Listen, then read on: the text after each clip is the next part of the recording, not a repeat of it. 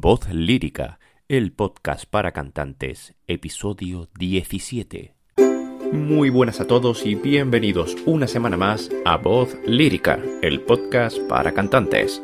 Aquí encontrarás información útil sobre hábitos para cantantes, ejercicio físico, remedios para la voz, productividad para cantantes, mentalidad, interpretación, vocalización y muchas cosas más que lleven tu desarrollo artístico y tu canto al siguiente nivel. Así que si eres cantante o quieres serlo, este es tu podcast. Buenas a todos. En el vídeo de hoy vamos a hablar sobre cuáles son los tipos de voces. También vamos a saber cómo se clasifican y por qué las clasificamos.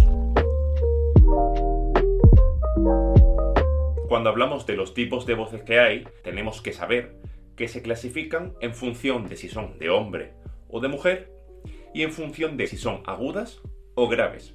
Primero, quiero aclarar que se clasifican las voces para saber cuál es el repertorio adecuado para cada tipo de voz.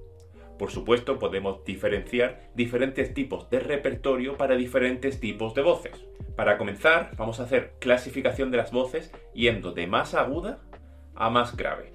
La voz más aguda de todas sería voz de mujer. Por supuesto, las voces de mujeres van, son más agudas que las voces de hombre. Las voces de la mujer está una octava por encima de lo que está la voz del hombre. La voz más aguda de la mujer es la voz de soprano. Dentro de este tipo de voz podemos hablar, por ejemplo, voces muy famosas como es Monserrat Caballé, como es María Calas, etc. La tesitura de las sopranos iría de un Do4, si situamos el piano, el Do central, el Do4, hasta un Fa6. Las voces de las sopranos se diferencian del resto de voces, primero por la tesitura, porque suelen ser las voces más agudas. Segundo, por el tipo de peso vocal, es decir, cuando escuchamos la voz, notamos que es una voz mucho más ligera. Y tercero, por el color, Después de la voz de soprano vendría la voz de mezzo soprano. Aquí podemos nombrar, por ejemplo, a Cecilia Bartoli. La tesitura de la voz de mezzo soprano iría desde un Fa 3 hasta un Do 6, es decir, un poco por debajo en la tesitura.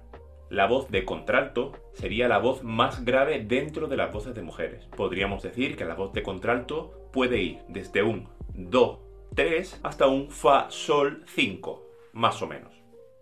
Ahora entraríamos en las voces de los hombres. Dentro de las voces de hombres vamos a diferenciar también tres tipos. Pero a esos tres tipos tenemos que añadirle una voz extra, una tesitura extra, que os la diré al final del vídeo.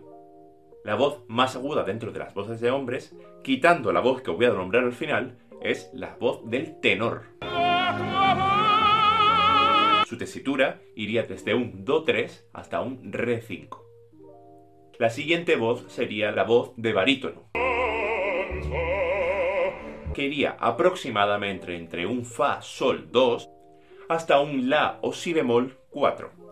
Y para acabar, la voz más grave de todos los tipos de voces es la voz de los bajos.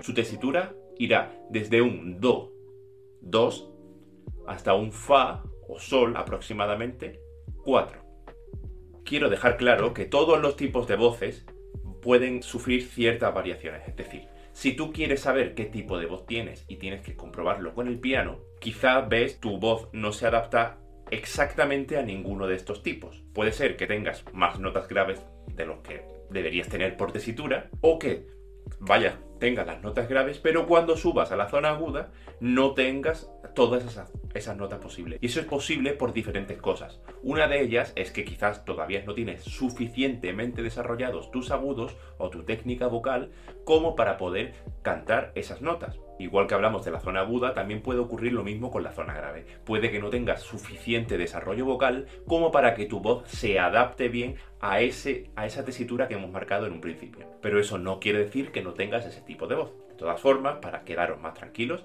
seguramente irán llegando vídeos al canal en el que os ayudaré a que podáis distinguir exactamente cuál es vuestro tipo de voz. Cualquier duda que tengáis, además podéis preguntarle en los comentarios de abajo.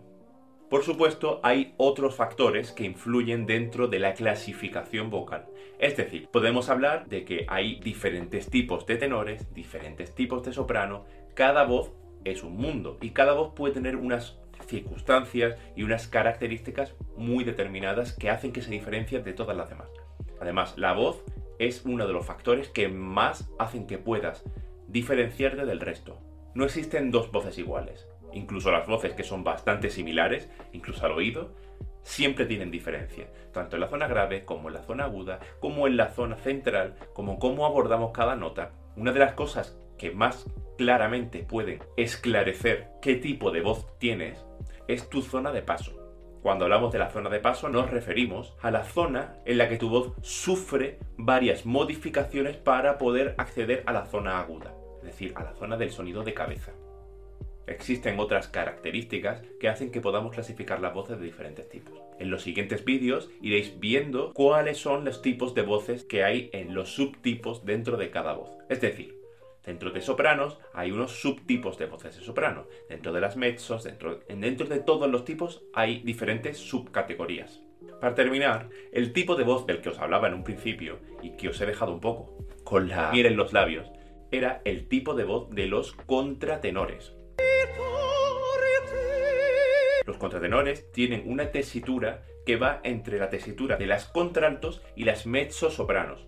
Es una tesitura intermedia siendo hombre, acceden a esa tesitura cantando con el registro de cabeza y utilizando un recurso que es el falsete, que aunque tenga ciertas connotaciones negativas como falso, falsete, a lo que quiere referirse es que utilizan otro tipo de mecanismos diferentes a la voz de pecho, a la voz hablada.